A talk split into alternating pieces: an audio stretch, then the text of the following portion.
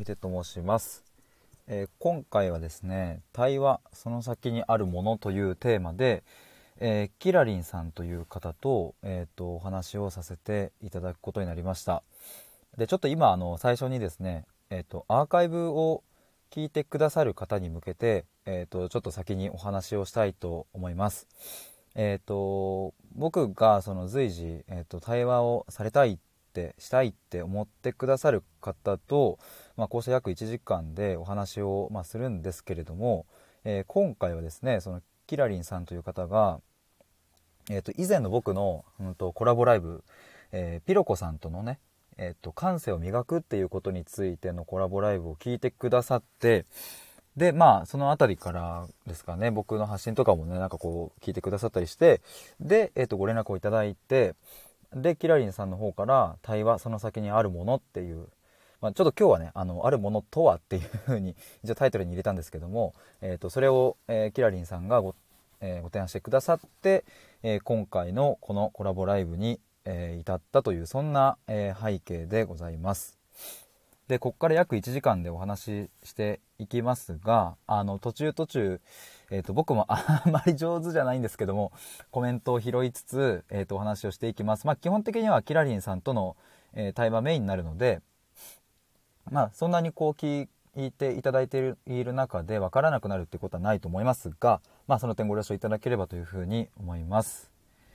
はい、ということで、えっ、と、あ、たっちゃんマンさん、こんばんは。はじめましてですかね。働くってなんだろう。社会に生きづらさを抱えている人へ少しでも知恵なる経験を共有したい。おお、むっちゃいいっすね。むっちゃいいっすね。働くってなんだろうって、それ考えたいな。もう、ありがとうございます。え、松田明さん、エンタメ系の配信者。こんばんは、キラリンさんとのコラボってことでやってきました。ありがとうございます。台風にエンタメ要素全開のラジオをハイテンションで全力投球当たり前すごい。エンタメ要素の強い、強いグルメ的なラジオ番組です。ということで、ありがとうございます。えーっと、ちょっとですね、あの、今日は、えーっと、まあ、キラリンさんとのね、あの、対話っていうのを、うん、とメインで、えっとやっていくのででですね、えっと僕がですねあのちょっとお先にこれはちょっと保険を打っておきたいんですけども、えっと僕がですねあのこう対話にこう集中しちゃうとこううまくコメントが拾えないことがちょっとあるかもしれないです。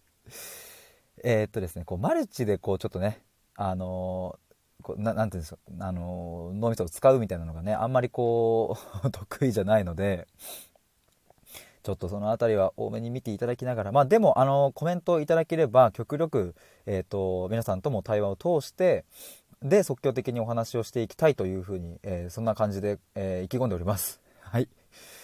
たっちゃんまさんはじめましてタイトルに惹かれてやってきました。マジっすか？嬉しい。ありがとうございます。タイトルに惹かれてやってきました。嬉しいですね。だからその近いものがあるってことですよね。あまさきさんこんばんは。どうもです。ありがとうございます。本当に不意にコラボしていただきまして、ありがとうございます。裏番組すごい中ですが、頑張って。え、マジですか？でも確かにさっき西野さんもライブやってたな。はい、ということで、あ、あ、あきらさんも、まさきさんということで、ありがとうございます。ということで、ちょっとキラリンさんを、えーお呼びしたい。あ、どうもです。こんばんは。こんばんは。はじめまして。はじめまして。僕の声大丈夫ですか？あ、大丈夫です。私も大丈夫です。なんか大きさグとかー、グーンっていうな何かの 音が入ってます？なんだろうな。あ、別になんかこう、聞き苦しいとかはないんですけども、なんか、うあーんっていう何かの音が、機械音ですかねなんだろう、イヤホンかな？じゃあ。イヤホン切った方がいいかな。ちょっと何か変えてみていただけると。ちょっとイヤホン切ってみますね。はい、はい、すいません。まさきさん、鬼やっこさんもやってますね。え？あこれ、どうです？聞きやすくなりました。あ、大丈夫です。じゃあ、むっちゃ鮮明ですははいい。お願いします。よろしくお願いします。お願いします。えーとですね、はいもうあの、今回はですね、もうテーマをキラリンさんからいただいて、はいもう。あとはもう僕は即興的な対話を通して、はい。えっ、ともういろいろあの考えを聞いていきたいなというふうに思うんですけれども、はい。はい。ただちょっとあの、そうですね、最初になんかかん、もう超簡単でいいので、なんかあの自己紹介をいただければあ と思います。はいよろしくお願いします。はい。えーっと、キラリンと申しまして、はい。えー結婚しておりまして、子供が3人います。はいで、職業の方は、今は CAD デザイナーっていうのをやってるんですけれども、はい、すごいですね。はい。うんえ、割となんか仕事をね、いろいろやってきてまして、はい。あの和食屋をちょっと経営していたりとか、はい就労支援の生活支援員っていうのとか、はい、はい。あとプログラマーをしてみたりだとか、はい。なんかこうレストランウェディングの立ち上げに携わったりとか、はい、はい。なんかね、いもうとにかくいろいろいろ やってますね。なんかす、ごいな。うん、いろいろ。もうなんか飽きちゃう、飽きちゃうんですよね。なんか3年ぐらい経つと、大体、まあ、へー出てきたかな、みたいな感じで、なんかこう、すぐ新しいはい、はい。入れたくなるみたいな。すごいっすね、それ。なんか、ま、学ぶのってすごい楽しくないですか？いや、楽しいです、楽しいです。そうそう、何にも知らない白紙の状態ではい。学ぶのがなんかすごい好きなので、こうなんか積み上げたキャリアをいっん全部ぶち壊して一から学ぶみたいな。なんかね、そうことをやってきてね、結局なんか実績ない、ないなみたいな。はなんかもうはい早速、えっ、ともうちょっとごめんなさい。先にちょっと本題に入る前に、あ、はいはい。ちょっとお聞きしてもいいですか？あ、はい。え、その仕事感というか、えっ、と、その一度積み上げてきたものをこう壊して新しくみたいなのって、はい。それはもう割とこう幼い頃からずっと何かそういう感じなんですか？趣味とかそういうのも。ああ、どうかな。あ、とにかくね、なんかいろんな経験をしたいと思っていて、はいバイトでも何でも。はいはいはい。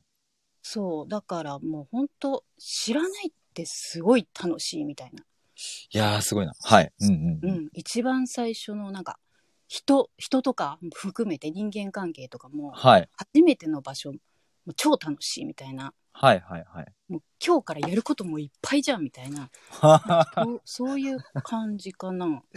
いや、ちょっともう、僕、そのテーマでもそのまま深掘りしていきたいぐらい、ちょっともう質問がですね、今もう頭の中になんか3つ4つ浮かんできちゃってるんですけど。いや、ちょっとごめんなさい。あの、それでね、ちょっと今回のテーマはまた違うんでね。あ、はい。えっ、と、はい。あ、まさきさん、スタイフはワイヤレスイヤホン相性良くない。あ、そうなんだ。そうなんだ。えー、それはちょっと初耳でした。ありがとうございうん、ます。知らなかった。ありがとうございます。ODK さん、お邪魔します。はじめましてですかね。あ、キラリンさんは？。うん、すごい。私のね、はい。もう、あの、先生、先生というか、そうですね。親鳥です、親鳥。親鳥さん、ありがとうございます。松田さん、すげえ、多岐にわたって活動されてるってあ、いう。松もありがとう。あ、松田さんもキキラリンさんの方からありがとうございます。ありがとう。あ、ピロコさん、こんばんは。ピロコさんあ、はピ。ロコさんももうほんとすごかった。もうほんと、ねえ、すごかったですね感動。しちゃって、私もう美しいと思って、あの 二人の会話が。あ、嬉しいです。ありがとうございます。うん。いや、本当にまあ、ピロコ、もうおかげさまなんですけどもね、ピロコさんのもういろいろなご経験があってなんですけども、ぜひとうんも、あの、アーカイブ残っているので、もしよかったら皆さん、あの、感性を磨くということというテーマで、あの、お話ししているので、ぜひ、ピロコさんのお話聞いてみてください。ねはい。あ、テテさん、こんばんは。ありがとうございます。先ほども来ていただいて。えっ、と、あ遅刻した。大丈夫ですよ。ありがとうございます。ご挨拶ありがとうございます。ということでありがと、うございます。えっ、と、じゃあ改めて、ちょっと本題に入ります。対話、その先にあるものっていうテーマなんですけども、はい。えっ、と、まあ、早速、ちょっと僕がここはじめにお聞きしたいのは、はい。えっ、と、そもそも、えーなんでこの、うんと、テーマというか、お題っていうのを、はい。こう、持ちかけていただけたのかなっていう、まあ、はいちょっとそもそものところになるんですけども、ここはなんかええキラリンさんの中でどういうふうなお考えがあるのかなっていうのを聞いてみたいですね。はい。えーはいっと、私も今、本当に自分のテーマが対話なんですね。いいっすね。はい、はい。うん うんで、あの、スタイフもちょっと始めたのが、ま、聞け聞いてはいたんですけど、9はい月が。で、配信もしたいなって思いつつ、でもなんはいかこう、テーマとか、うんうんなんか何話したらいいんだろうとか、うんうん。そのちょっと模索中で、なんかなかなか始められなくて、はい。あの、今来ていただいてるね、ODK さんのところで、はいそういう話をしたら、こう、いろいろね、深掘りしてくれて。コンセプトをはどういうふうに、ね、していったらいいかとか、はい何を発信していきたいのとか、うんうんまあ、そこのね皆さんなんですけどすごいあの親身になってね聞いてくださってはい、はい、はい。そうじゃああじゃあやっぱりそう対話で生きなよみたいな感じではい。そうでとりあえずまあ配信をちょっと23始めてみたんですね。はい。でまだまあ方向性も全然決まってない段階で、うんうん。であの、それですよ。その二人、お二人のコラボを 聞いて、はい。そう。で、そういう はい対話していきたいんだったら、はいキラリンさんもそうやっうんて誰かを招いてコラボライブとかすればとか言われてたんですけど、はいなんか私そんなまだまだそんな技術ないしって、なんかこう、なるほど。結構ね、準備ができないと始めれないみたいな。ああ、でもわかりますよ。はい。むちょっと。なんか完璧主義みたいなところがあって、はい。でもなんか準備ってね、何ってところですよね。まあそうですね。そうですね。そうそう。でも確かに。ね、とりあえずやってみればって言って、練習代にもいくらでもなるよってもう言ってくださって、はいはいはい。で、こう、ヒデさんとお二人のね、あの、コラボを聞いてたら、うん。もうちょっと本当にね、感動しましねえ。マジですか？嬉しい。そう。はい。で、あの、終わった後でね、ヒデさんの、はいあの、見に行かせていただいたら、プロフィール欄とか、はいはいはい。もうね、私ちょっとね、それもね、はい震えましたね、なんか。え、これ、私のやりたいことじゃん、みたいな。最高ですね。ありがとうございます。てる人いるじゃん、先にと思って。はいはいはいはい。しかも3ヶ月も前に。はい。うんうんもうやばいやばいと思って、はいでノートも見に行きうわ、嬉しい。はい、ありがとうごそう。で、なんかね、コミュニティを作りたい。もう、もう、それじゃんと思って。もう嫌だ、この人。もう一緒じゃんと思って。で、この会話、あの、内容とかもね、はい配信されてる内容とかも、はいあの、会話と対話の違い、もう、もう私それも言ってるやん、みあたい、な。そうそう、それ思いました。僕も聞きましたよ、それ。同じこと同じこと言かってると。ぶっとるやんと思って。もうやばいやばいと思ったら、その、はいあの、対話してる人募集中みたいな感じで、はい。で、やっぱりね、あの、あピロコさんとかもすごい経歴のある方だし、はい。でこうわなんか私みたいなみたいな感じで、ちょっとね、気づいちゃってて、でもヒデさんがね、うんその、どなたでももう僕の練習台に付き合ってくださいよ、みたいなうん、そうです。ことをね、書かれてたので、はいあじゃあ、じゃあお願いしもうお願いします、みたいな感じで。いや、嬉しい。はい。聞く、聞き終わる前にコメント打ってましたね。いやー、嬉しいな、それは。むっちゃ嬉しいですね。はい。なので、そのはいやっぱり同じね、対話っていうので思考を深めていきたいっていうテーマを持っているはい。人と、うんうん。じゃあその先何を求めてはいそれを追求していくのか、はいはい。その先の目的というかはい。は何なのかっていうのを、うんうんめっちゃ面白いですね一緒にちょっとさ探していきたいというか、はいあ。なたはどうなの？私はどうなの？みたいなはいはい。い掛け合いみたいなのをちょっとしていきたいなと思って、や、まさに対話をしながら対話について探るっていうことですよね。そうそんな感じですね。いや、最高ですね。ありがとうございます。そしてコメントはいも皆さんありがとうございます。あ、ピロコあ、ピロコさんえっ、と、ヒロポンさんか。ごめんなさい。ご本番はありがとうございます。ありがとうえーござ、います。ヒロポンさん、ヒデさんの女性版の方がスタイフに、女性版って。いいまだもう本当に駆け出しなので。いや、僕もそんな、あの、大したもんじゃないでね、本当に。でも、ありがとうございます。ありがとうございます。ちょっと、そうですね。僕はちょっとどんどんいろんなことをお聞きしていきたいんですけれあ、ども、はい、お願いします。えーっと、まあ、僕もこのテーマをいただいたときに、はい。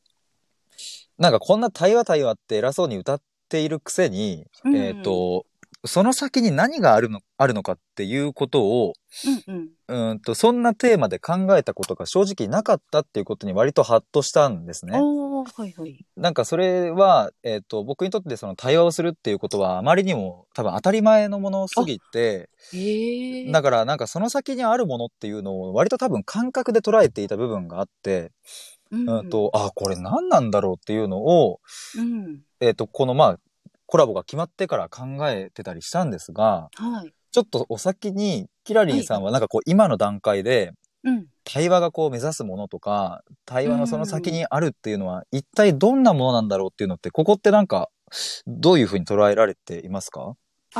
私、今の段階では、はいあのすごくうんうん抽象的なんですけれども、あ、むっちゃいいと思います。はい。はい。えっと、もうね、無限の可能性って思ってます。わあ、いいですね。はい。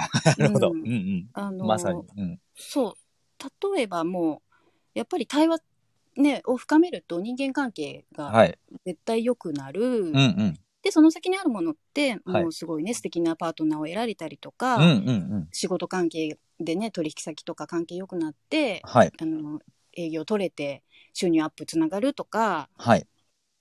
で、まあ、親子関係だったらね、もう会話してるだけで毎日楽しくなるとか、そうですね。うんうん。そうそう、だからもう、すなんかいろ、いろんな可能性を含まれているので、うんうんうんこう対話を制するものは人生を制するじゃないですか。うん。いや、マジでわかります。はい。うん、結構ね、本当に大事だなと思って。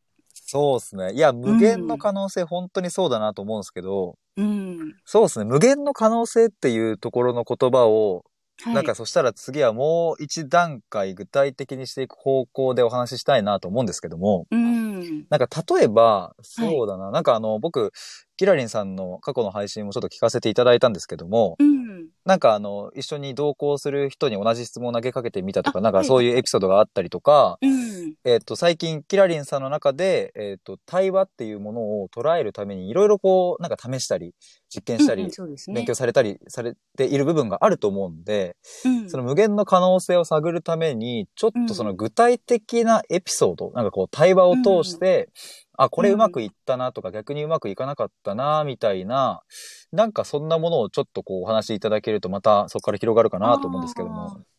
なんかね、うんと、これ本当に昨日あったんですけど、はい。えっ、とね、お友達からちょっと LINE が来て、ちょっとはい大変なことがあったって言って、ほうほうほで、その子にちょっと精神疾患を長いこと抱えていて、う。はい。で、まあ、仲は5年前ぐらいかな。はい仲良3人組で仲良しだったんですけど、はい。なんかこう、その子がすごいいっぱいいっぱいになっちゃって。えっとはい私じゃなくて、そのもう一人の子とよ結構深い関係だったんですけど、その子はいなんか怒鳴って、どな、どなった？怒鳴ってもういい加減にしてみたいな感じで怒鳴って、はいはい。すごいもう場が険悪になり、はいはいはい。でも、ちょっとね、関係がそこで途切れてしまったんですね、一回。へー。まあ私はね、そんなに、まあそう、精神疾患抱えてることも知ってたし、はいはいはい。ちょっといっぱいいっぱいになっちゃったのね、みたいうんうなん感じで、まあ別に特にね、その後もやりとりは続いてたんですけど、はい。あのもう一人のことはもう全然、あの、その子もすごいごめんなさいって反省して、あの時はちょっといっぱいいっぱいでしたって、こう何回もね、メール送ったりとか、はいはいはい。いろいろしてたらしいんですけども、一切取り合ってくれなくて。それまですごい仲良かったんですよ。はいはいはいはい。そう、なのに、そう、取り合ってくれない。もう、しまいにはブ、あの、LINE ブロックされ、ええ なるほど。はい。こう、なんか何してももうダメなんだって言って、はい。で、なんか結構私のところにも泣きつく感じで、もう諦めた方がいいかなとか、うんうんうん。はい。あの言ってたんですけど、はい。まあでもね、それは二人の問題だから、そうですね。うんうん。結構私はね、自他は分離ししてしまうので、最高ですね。はい。うんう。ん冷たいかもしれないけど、はい。まあ私がその子にね、どうどうなのどうなのって聞くこともしないし、そうですね。うんうん。うん、なので、まあ、二人の問題だから、はい。ちょっとまあ解決できるといいねみたいな感じで俯瞰してたんですけど、はい。そうで、その大変なことがあったっていうのは、その子があの病院でね、うんうん。会っちゃったんですって、その子え たまたま、昨日。え？それそう。それはすごいな。え？そう。はいそしたらね、はい。ガン無視されたって言って、はいはいはい。で、LINE が来たから、ちょっとこれはきついんじゃないかなと思って、きついですね。はい。うん、で、うんうんちょっと電話しよっかって言って、まあ、話をしてたんですけど、はい。あのーやっぱりね、状況がわからなかったので、そうですよね。うんそうまず状況をしっかり聞いてうん。う、んうん。で、こう、ね、ただ会ってプイってされたわけじゃなくて、はいなんあの待合室で何回か目があってね、こう、お互いになんか、なんか知らんぷりみたいな感じだったの。を、はいはいはい。なんかね、その子が、もしかしたら向こうも声をかけづらいんじゃないかなと思って、あー、なるほど。はい。そうう、んあのね、こんにちはって私から言ってみたのって言って、すごい。はい。すごいですよね。すごい。むっちゃすごいと思います。すごいですよね。はい。で、それの上で無視をされたって。なるほど、なるど。ほど。はい。うんうん。そう。でも、ね、私もその行為がすごいと思って、すごいですね。うん。そうもうそれをね、まず言ったんです。もうすごいねって言って。めちゃめちゃ勇気いるよね、その はい。ね、5年間も音信不通でうん。拒否られて、はい。もうすごいよ、それができたことがって言って、はいはいはいあのまあ一応自分の中では対話ですよね、それが。そうですね。うんうん。そうそう。そしたら、もうすごいその子がね、え、分かってくれるの？って言って、はい。うんうんうんなんか、本当に勇気いったんだよって言って、はい。うんうんなんか、あの、ね、その結果的にはちょっと残念なことにはなったけれども、そうですね。うんうん、まあその子は、うん。うん。あの、それで踏ん切りつけようと思ってはいはいはい。言ったんですって。これでもう声かけて無視されたら、うん。もういいと、この関係は。なるほど、なるほど。自分のはい中。でのけじめのために声をかけたって言って、はい。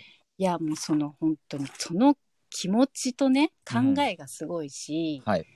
っていう話をして、なんかその子はね、旦那さんにも、そはいの直後に電,、あの電話したんですって、こんなあったって言って。なるほど、なるほど。はい。そうそしたら旦那さんはね、そんな、そんなクソ野郎はもう気にすなって言って、言われたのが、結構ね、ショックだったみたいで、なるほど。はい。泣いちゃったんですって。はあ、はあ、はあ、はあ。なるほど。うん、で、やっぱりね、旦那さんは旦那さんのその愛情だと思うんです。はい。ね、自分の奥さんにそうですねいうふうにね、うん無視されてわ。かりますよ。だけど、きつかった、あれはって言って、はい、はい、はい。その、言葉がけの違い、別にそのうん旦那さんを否定するわけではなく、はい。彼女が今、転びたてで、うん。こう、膝がもうずるむけで、はいもうい痛くてしょうがなくて、助けてって言ってる時に、うん。うん。そんなクソ野郎は、ほっとけみたいな、そんなことで気にすんなって言って、はい。なんかこう、ちょっと突き放されるような言葉がけをされるのと、いこう、ちょっとね、はいあの、落ち着いてって言って、こう、うんうん赤チン塗って、うん。いやーでもすごかったじゃんって言って、落ち着いてから、その旦那さんの言葉だったら、はい。もうそうだね、笑い飛ばそうみたいな感じで終わったと思うん確かにですけど、はい。だからなんか言葉がけをするタイミングもすごい大事だし、ああ、確かに。はい。そう言葉をその時にかけるその言葉のチョイスとかも大事だし、はい。っていうのをねなんかその子は私がその時にかけた言葉がやっぱりはいその勇勇気づけっていうかその勇気出せってすごいねって言ったのがはい、はい、はい。ちょっとね響いたみたいでもうはい本当にそんな風に言ってもらって、うん、うん。なんか嬉しいし、なんかこれで次に進める気がするって言ってはあ、なるほど。言ってくれたのではい。やっぱりなんか、その相手の、ね、方のうん。その今の状態とか、すごいデはい。ィティールとか、でできた出来事の。を結構聞いてはい。こうその状態をよく見てうんとか、なんかそういうねいろいろもう頭をめちゃくちゃ働かせるんですけど なんか結構ねそういうのですごいあの相手の方がね、はい。私を理解してくれたって思ってくれたことが私も嬉しいし、はい、はい。なんか自分も自信につながるし、なるほど。うんそうなんかそんなエピソードがちょっと長長いですけど。いや、全然、いや、僕だからこれで聞いて思ったのは、はい。その対話その先にあるものの、えっ、と、現段階の、まあ、暫定的な答えとしては、うん。まあ、超簡単に言えば意味付けなのかなというふうに思って、うん。えっ、と、まあ、とある出来事、えっ、と、それが一般的に辛いことか、嬉しいことかっていうのは一旦抜きにして、うん。まあ、とある出来事が起きた時に、そこをどう解釈するかっていうそうですそうです。のが、割と、まあ、人間が生きていく上ですごく大切な、あの、見方じゃないですか。その、うんうんうん。それこそ過去のトラウマだったり、そういうのをどういうふうに裏側から見るかとかっていうものだと思うんですけど、つまり、えーっと、キラリンさんはそれをやったってことですよね、多分そこで。そうですね。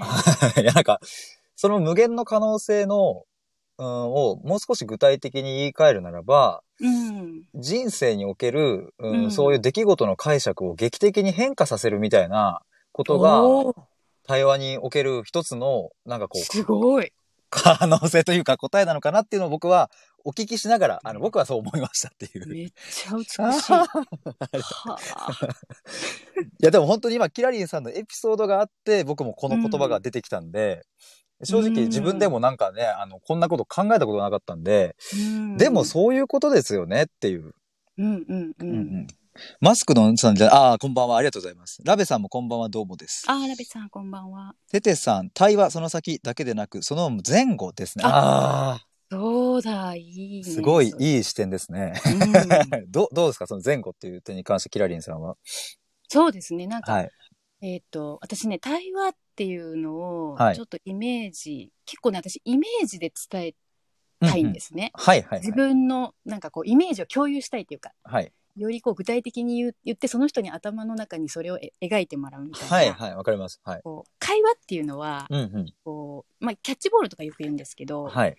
私はなんかドッジボールみたいな感じで、なるほど。はい陣。地がある。はい確実に自分の陣地、相手の陣地があって、はい。で、A さん、B さん、その陣地の中に、こう、丸、丸として置いて、はい。で、まあ、距離はいろいろありますよね。はいちょっと、うんうん。コートの隅、隅、近く、近く。うん。で、身内だったら近い状態なので、はいこう、ね、ボールポンポンポンポン受け渡ししやすいですけど、はい。でもその代わり、ボールの強弱気をつけないと、はい。強い球投げるとバンって当たるから、すごい傷つくみたいな。なるほど。秀逸です。なるほど。はいはいはい。面白い。そうそう。はいで、対話は。もう、その中心の線に、丸がスーってもうギリ、線ギリギリまで近づいて、はい。で、さらにさらにもう丸と丸が重なり合合う部分あるじゃないですか。はいはいはい。そうそう、その、えっ、と、重なり合った部分で、はい。二人でもう、ドッジボールじゃなくって、はい。そこに球を置いて、はい。でも球どこにあるかわかんないですよ。なんかこう、二、人でもうボール探しするみたいな。ああ、なるほど。はい。そうそう。で、重なり部分が、あの、ひ大きいほど。二人のやっぱり共有部分、心の共有部分が大きくて、で、じゃあ二人で、たね、これ、この感情ってどんな感じだろうねとか、はいこ。のモヤモヤしたのってど、どんなことだろうねってこう探り合って、はい。なんかこう見つけたみたいな時のあー二人のこの共感？はいはいはい。わかります。ってはいすごい嬉しいじゃないですか。嬉しいですね。うんうん。そうなんかこう言い当ててもらった時って、はい。うんうん。そう、なんかそういう対話ってそういうイメージがちょっと私の中にあるんですよね。ああ、いや、テテさんのドッジボールなるほどと、ヒロポンさんも、キラリンさんの表現わかりやすいっていうふうに。嬉しいめちゃくちゃ嬉しい。でも、これ、こういうふうに伝えるっていうことも、まず対話の一個だったりしますもんね。これで、あの、そうキラリンさんが思い描いている対話っていうものが何かっていうのも、あ僕も。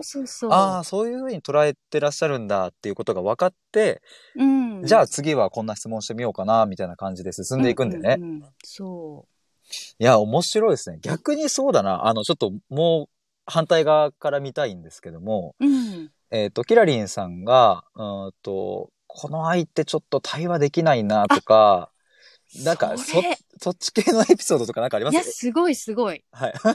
逆にね、はいそれがね、課題だったんですよ。今 はいはいはい私の。はい。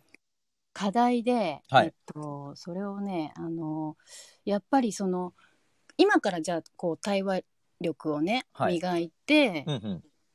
今から出会う人間関係だとかはい。に、こう、活用していくっていうのはできると思うんですけど、はい。うんうん。やっぱりね、こう、培ってきたはいとか、ちょっともつれてしまったあ人間関係を、じゃあ対話力であ。はい。どこまではい。変えられるかっていうのはちょっとね難しいんじゃないかなってうん今の段階でちょっと思ってて、はい。うんうん。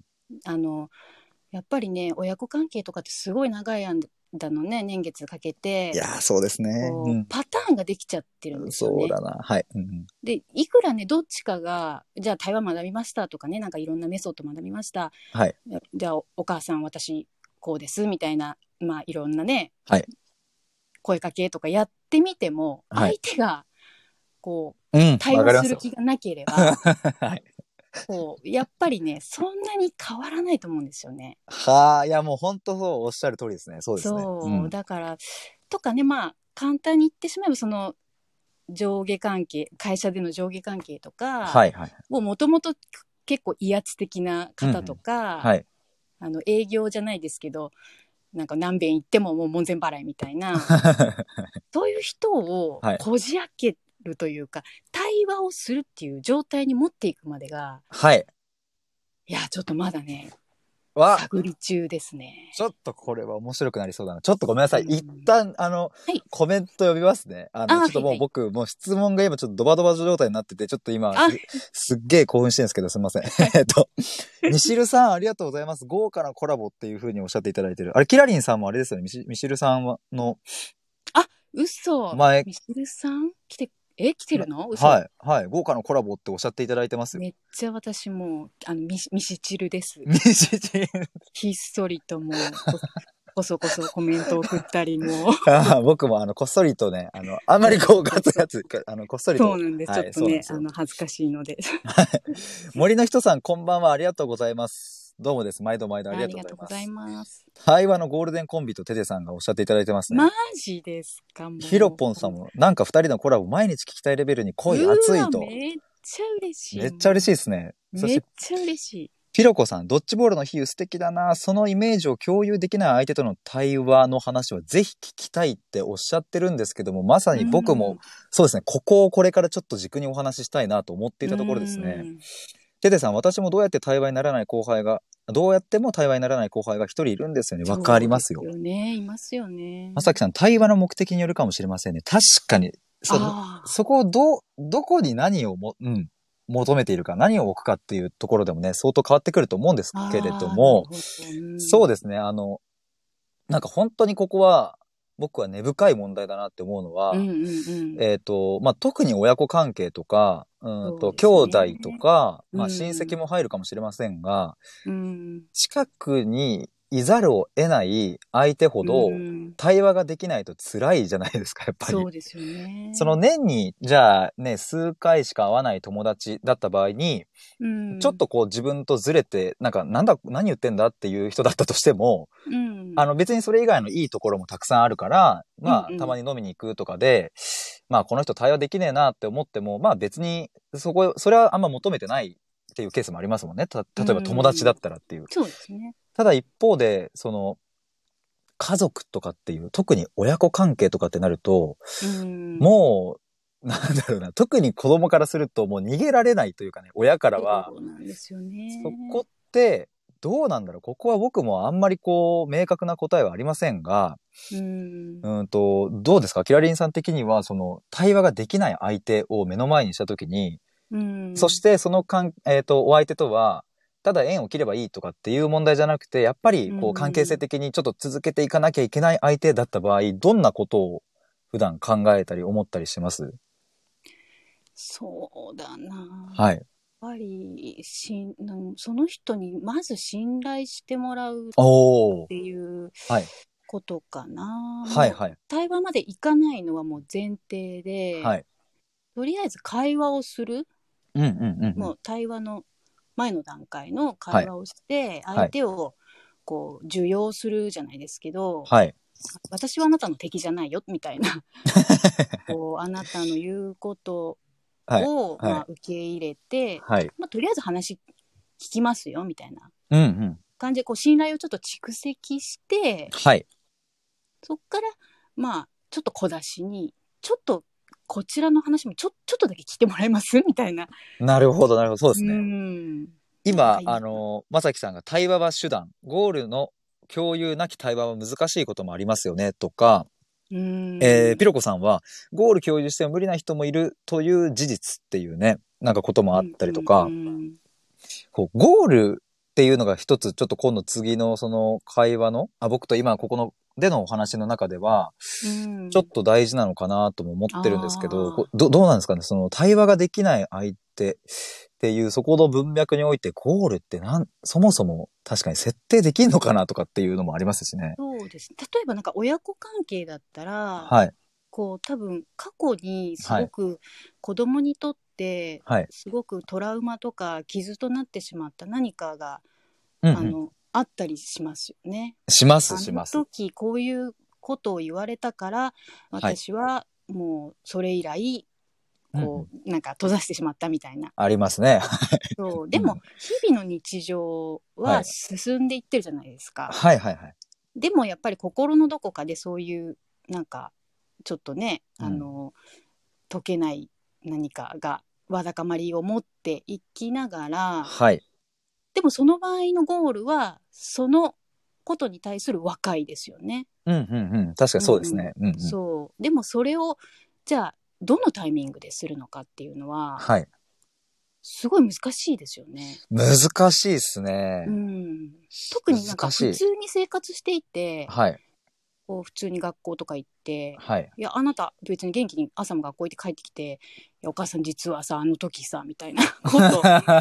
ね、なんか、はい。どうそれをやっぱり、あの、お子さんがね、もし、こう、ちょっと精神的にとか、はい。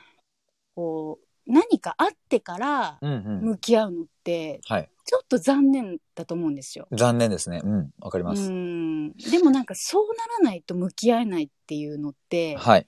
親御さんも、うんうん。なんかすごい時間がね、せっかくそうですね。りうん。もったいないから、そうなる前にこうなんとかっていうのがね、本当にちょっと私そうですね。うんいや、テテさん、後輩は同じゴールを目指す仲間なんですけどねっていう。同じゴールを目指す仲間でも、でも難しい。対話が難しいと。まさきさん、目線合わせでしょうね。それが合わないとそもそも話にならない気がしまああ、す。目線ね。はい。社長は経営者目線で考えろというものの、社員は無理や、みたいなっていう。確かに。ね。そう。だから多分ね、こう、はい位置が、うん上の方が降りてくるのは簡単なんですけど、はいはいはい。逆は難しいんですよね。だって子供は親の目線に上がれないから、はいはい。もう上が降りてくるしかないんですよね。確かにな。ピロコさんも初期設定の目線合わせはめちゃ大事ですよね。あ、ノイさんこんばんは、どうもです。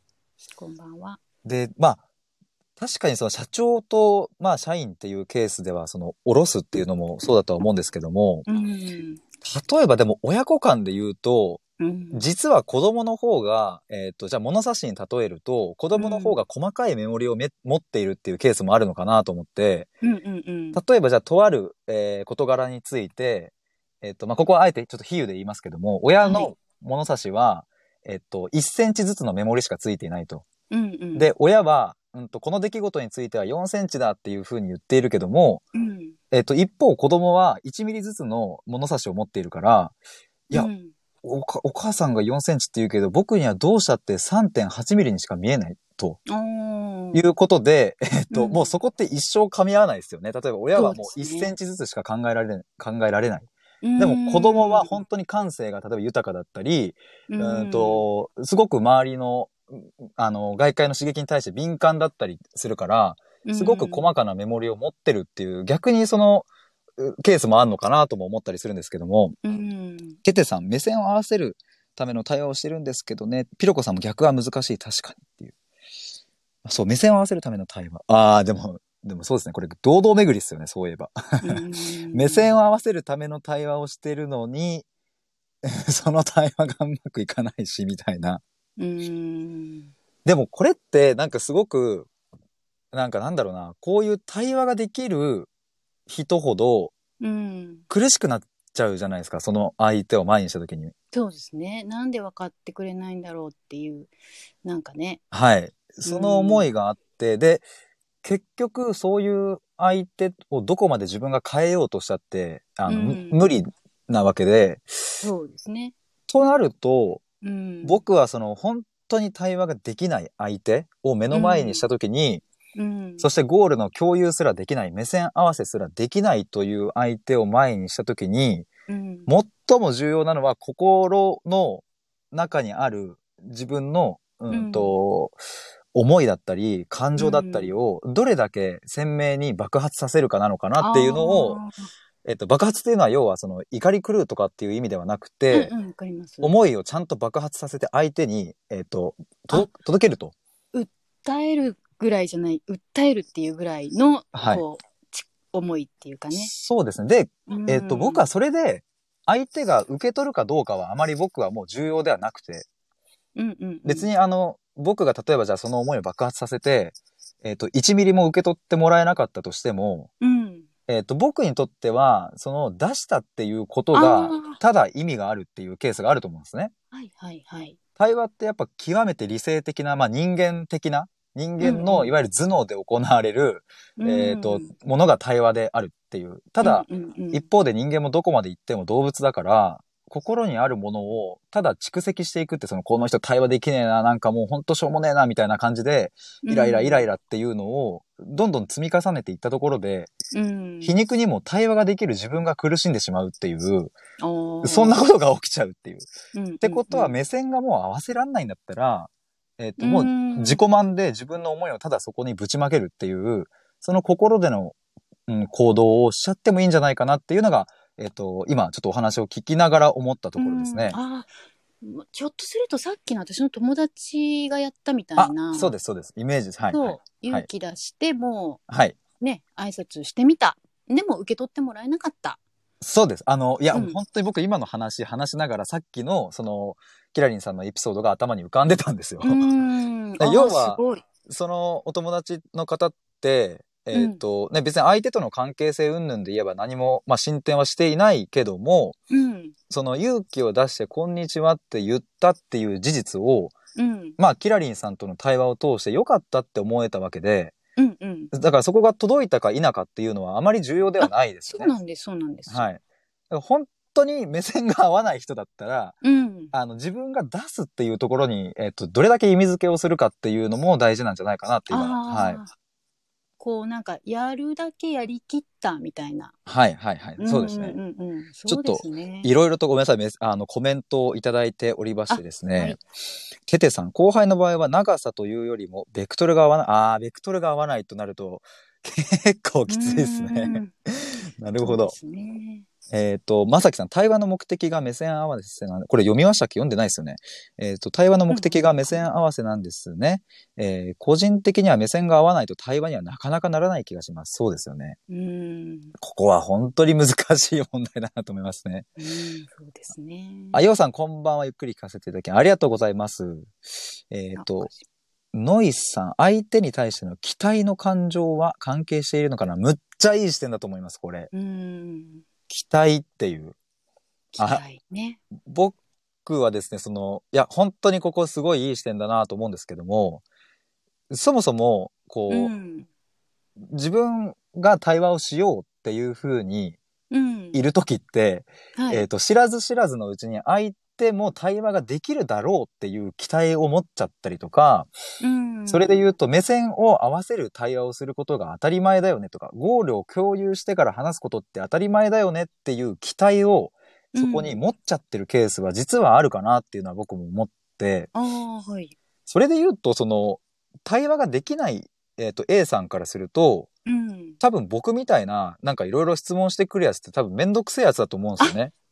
なんか、うんうんうん。いや、うぜえよみたいな、お前そんな質問してくんなよみたいなうんことを思うわけで、じゃあ果たしてその A さんと僕を比較したときに、うん。じゃあ一体どっちが優れてるのとか、どっちが人間として正しいの？なんていう答えはどうにもなくて、うんうん。その A さんも、あの、人間で僕も人間で、別にそこに何ら優劣はないって思うと、うん。結局、その対話を求めている自分があまりにも相手に期待しすぎているっていうこともあるのかなって思うんですが、ああ。どうですか？このあたりは。はい。期待か。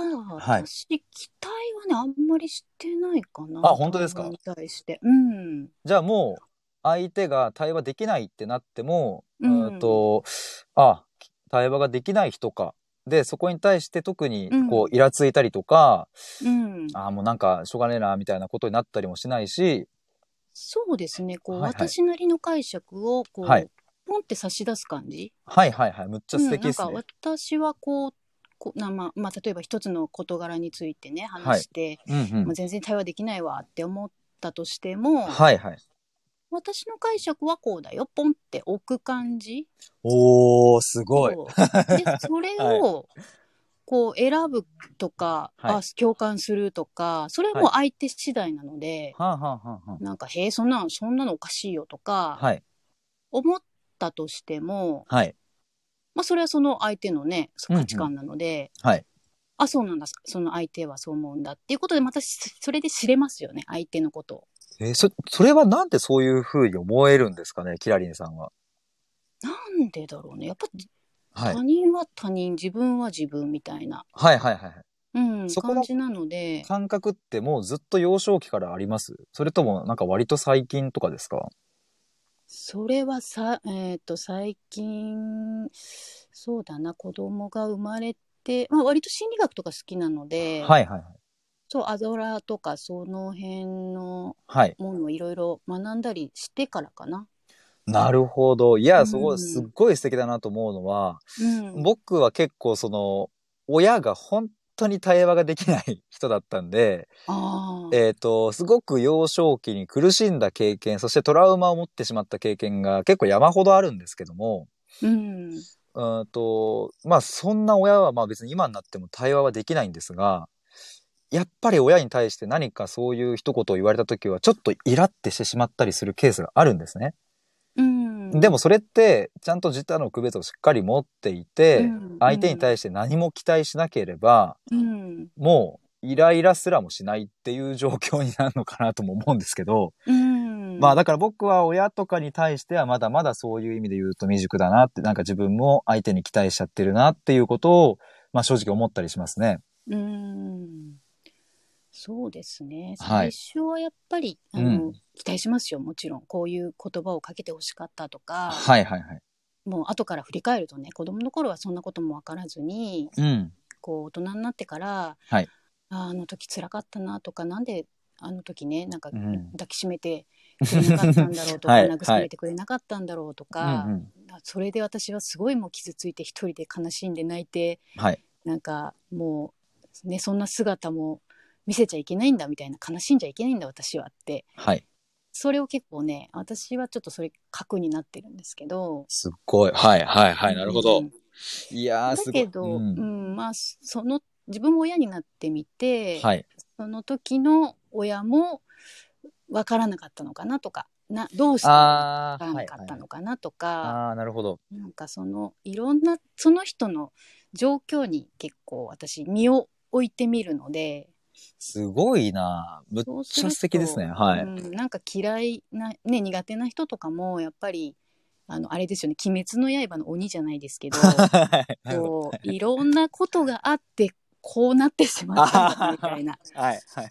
まあじゃあしょうがないかって言って確ちょっとかに。ムカつくけど許すかみたいななるほど。いやー、ちょっとそこもうちょっと深掘りしたいんですけれども、ちょっとコメントを見ますね。はいはいピロコさん、そうそう、ベクトル、それが関係性を継続しなければならない相手の場合は諦めしかないのかっていう、そんな問いかけなんですけども、ここ難しいですよね。関係性を継続しなければならないっていう、まあ、それの前提はゆる、前提は揺るがないものだとしたら、うーんあれですよねもう自分がその人とうん。それ以上の関係を深めたいのかはいはいはい。どうかによるんじゃないかなもうなんか別にはいね、会社ではそっけない感じで仕事だけうん。して、うん。もういいですって言うんだったらはい。もうそこそれ以上対話を深めようっていうのは諦めるし、はい。でもやっぱりね、ね。この人ともっとふ深めたいんだって思えば、うん。もう何度でも何度でもトライしたらもしかしたらいつかうん。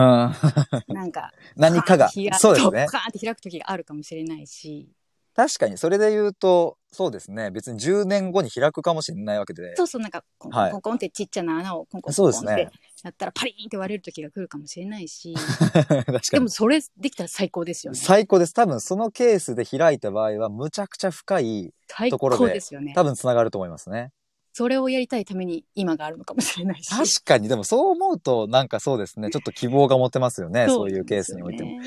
えっ、と、テテさん、ノイさん、確かに期待はしてますねって、そう。さっきの期待の話ですね。やっぱしちゃいますよね。そうですねえっ、と、ノイさんはここは大丈夫か。えっ、と、森の人さん、こんばんは、どうもです。メイさんもこんばんは、ありがとうございます。こんばんは。ごめんなさい。ちょっとコメントバンバン拾っちゃいますね。すいません。はーい。えっ、と、同じ過ちを繰り返す後輩に何を謝っているのか、次回同じ過ちを繰り返さないために対話してるんですけどねっていう。同じ過ちを繰り返すから何を。そっか。うん。次を、次ちゃんと、うーんとね、失敗しないようにっていうことで、あの、ててさんとしたら対話をしてるんだけども、対話そっか。それはでもねっていう、向こうは受け取れないわけですよね。うんそっかどうですか？キラそれはリンさちょっと多分その方の資質ね仕事うんうんの資質上の問題なので、ちょっと対話とはん。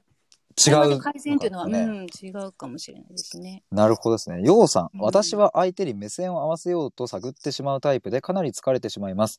その上で対話が成立しなかったら自分の力不足だなぁと感じるので、相手への期待というよりも自分への過信なのかもっていうことに関して、ノイさんも自分の過信確かにありますね。テテさん、うん、過信はあるかなっていう感じで、ちょっともう。読んじゃいますね。ようさんはうんできるだけ一方的ではなく、双方向のコミュニケーションを目指したいっていう気持ちから来てるんですけどね、共感ありがとうございますということで。うんそうですね。これ、なかなか面白いですね。うん。自分への過信っていう。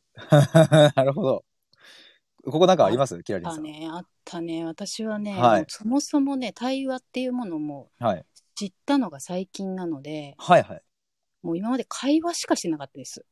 あれ、きっかけってなんか収録とかで話されてましたっけ？対話に。をきっはい。かけはまだ話してないかな、対話は。まあでもはいいろいろ、で、今こういうスタイフとか、はいはい。ね、あうの、ツイッターのスペースとかで、まあ、対話のプロの方のお話とか聞かさせてもらって、はい。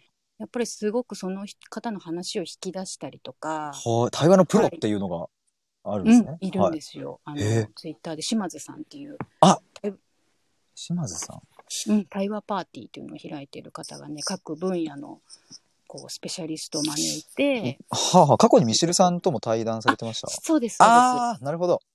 そうそう、ああいう方のお話聞くともうすごいなと思って、へえ。そうで、ちょっとね、対話っていうものに興味を持ち始めた時に、あ、私も会話しかしてないじゃんと思って、はあ、なるほど。もう自分がその場をね、盛り上げることがはい。会話だと思ってて、もういかにこう、ネタをたくさん持ち、いかに面白く、わかる。はい。わもうね、場を上げて、あ、今日楽しかったわーって言って、まあ確かに笑ってくれるんですけど、はい。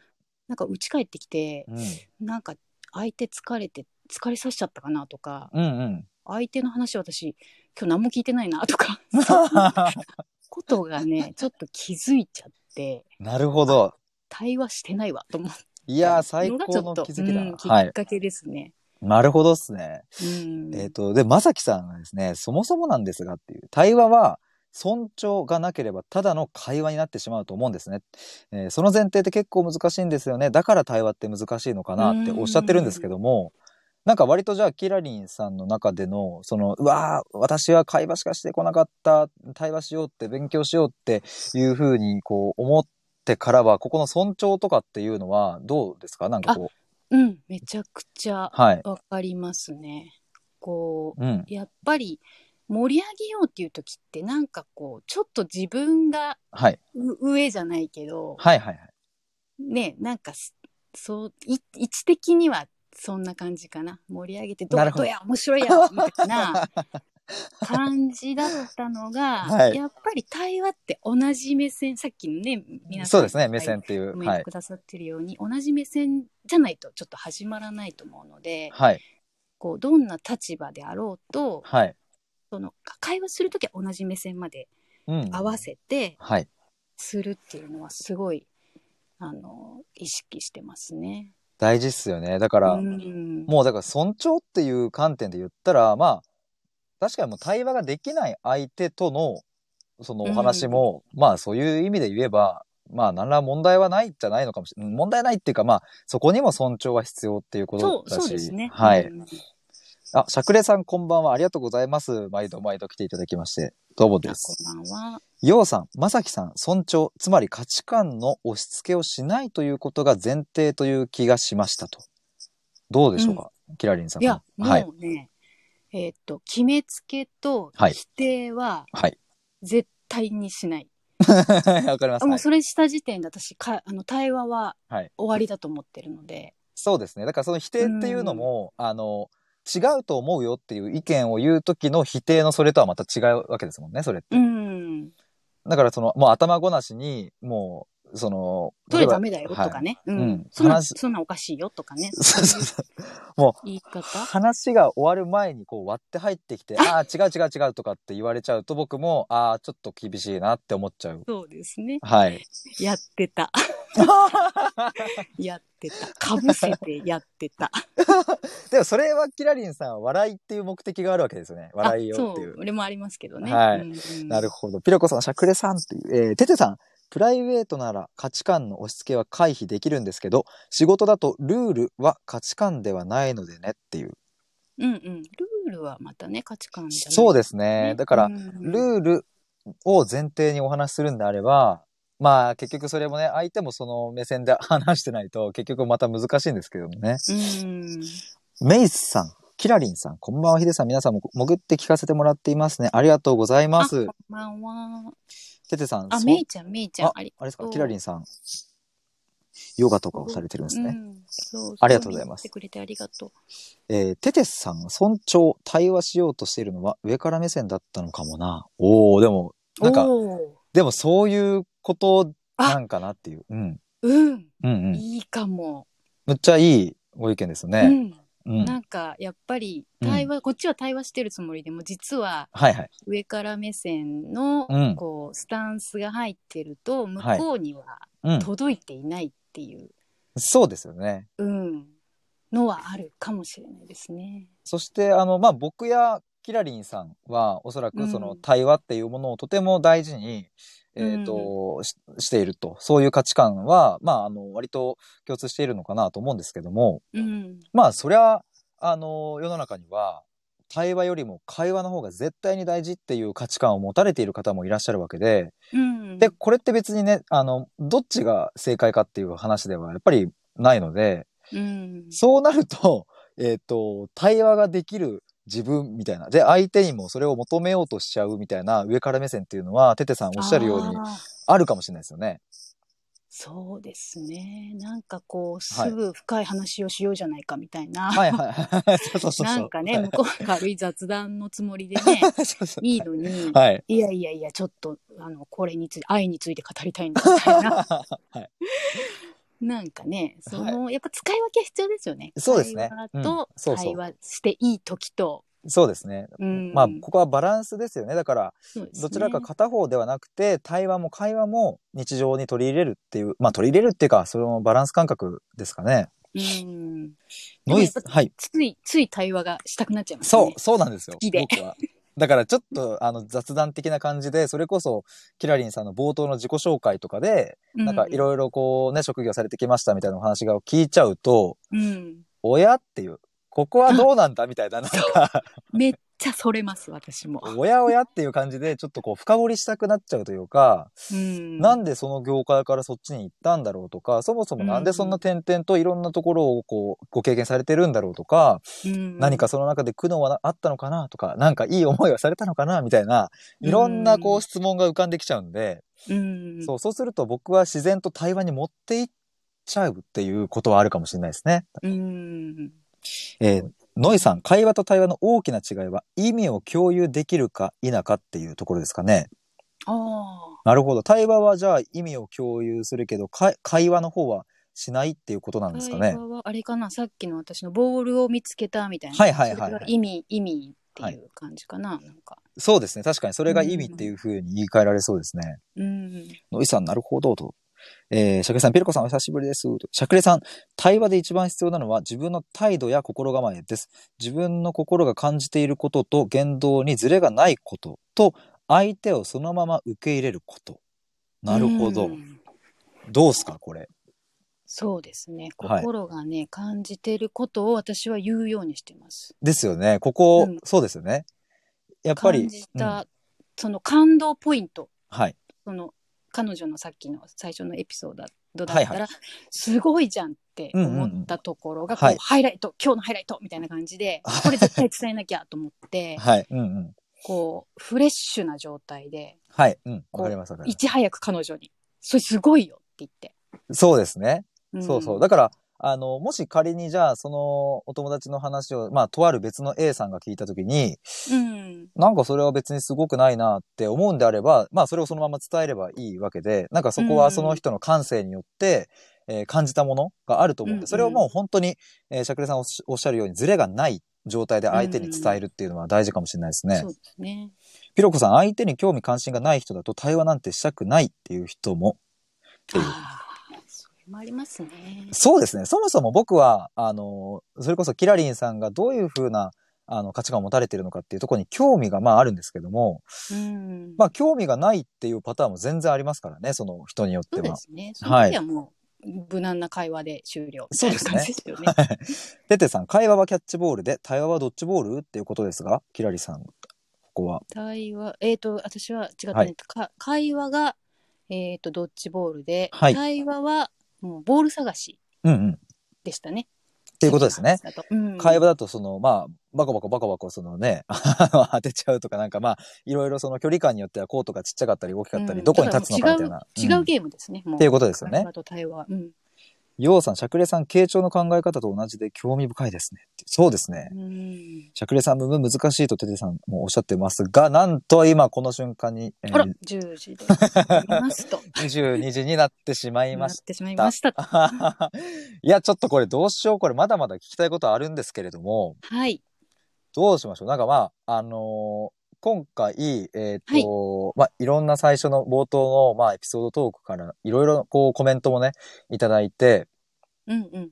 今、まあ、約1時間、こう、はいお話しされてきましたけども、改めて、はい。対話、その先にあるものとはっていうところの、まあ、うんなんでしょう、まとめって言ったら、ちょっとプレッシャー的になっちゃうかもしれないですけども、今、うん今、キラリンさんが感じる、それこそフレッシュな、今フレッシュでこう、なんかこう言っときたいというかね、そんな思いをちょっと最後にお聞きできて、まあ、あの、終われればいいかなというふうに思いますね。はい。えはいーっと、じゃあ、まあ、最初はね、無限の可能性って言ったんですけれども、はい。こう今は、じゃあ、うんその可能性をね、はい一つ一つ、うん。こう拾い集めているはい。旅の途中みたいな。感じですかね。なるほど。いや、いいですね。うん気づいたらそれがもうカゴいっぱいになってるとはい。ちょっと嬉しいなっていう感じですかいねや、。最高。もう、そう、もう、キラリンさんが、もう、あの、ね、近くにいらっしゃったら、もう友達も家族もみんな幸せだと思いますよ。本当に。ちょっとあの、コメントだけじゃあ最後ちょっと読ませていただきますね。ちょっと今はいいただいてる。ピラコスさん、えー、キラリンさんの事例みたく、えー、ポジ、ポジティブリアクションか。は、ポジティブリアクションは伝えやすいけれど、ネガティブなリアクションは率直に伝えづらいっていう人もいそうって。あうんあ、確かに。。確かに。いいねとかっていうのはね、言いやすくても、ちょっとそれどうなのっていうのもね、なかなか伝えづらいっていうケースもありますもんね。そうですね。しゃくれさん、共感を持って聞くこと、色眼鏡で判断しないこと、相手の話に興味を持つこと、無知の姿勢を持つことという、すごいもう綺麗にまとめて いただきました。いうんや、ほんとその通りですね。ひろぽんさん、うんうんあっという間という。ててさん、しゃくれさん、ふむふむ少し理解できました。噛み砕いていただきありがとうございます。しゃくれさん、拍手とようさんも。ピロコさん、しゃくれさん、共感ということで。いや、ほんとそうですね。まあ今日のいろいろお話ししてきた中で、そこがまあすごいテーマになってきたなというふうに思うんですけども、うん。まあ僕も、あの、キラリンさんの、まあその無限の可能性っていうところから、うんうん本当にいろいろあの具体的にお話聞いたり、あの、うんキラリンさんの考えを聞いていく中で、はい。あの、そうだな、ちょっと僕今ここで話すとですね、ちょっと長くなっちゃいそうなんで、ちょっと後で、あ、あの後で。収録で何本かまとめようかなというふうに思うんですけども、あ、はい。ただ結論を言うと、えっ、と、はい対、対話っていうものに関して、すごく僕の中でまた新しい、えっ、と、見方というか、なんか次の次元にい、なんかこう考えとしてはいけたなっていう感覚があり、あります。うわ、嬉しい。はい。すっごい良かっ。化学反応的な。化学反応です、これが。っていう。うわまさきさん嬉しいとのあのコラボでも言ってましたけども、そう、化学反応ですよね、これ、本当に。いうん、嬉しい。や、ちょっとここはですね、僕は、あの、ライブ終わった後に、はい。ちょっと、あの、それこそフレッシュな気持ちをちょっといろいろお話ししてみたいと思いますので、うんちょっと今、回はですね、あの、アーカイブで聞いてくださる方もいらっしゃると思うので、ちょっとこの1時間という時間で、えー終わりにさせていただきたいというふうに思います。うんはーい。えー皆さん聞いていただきまして、本当にありがとうございました。しゃっくれさん、ありがとうございま。した。ありがとうございました。はーい。じゃあ、キラリンさんもまた、はいはい、何かあのご縁がありましたら、あぜひ、ははいい、第2弾でも第3弾でもあぜひぜひはい、お待ちしておりますので。はい。ありがとうございます。はい。では、えー失礼いたします。バイバイ。はい。失礼いたします。はい。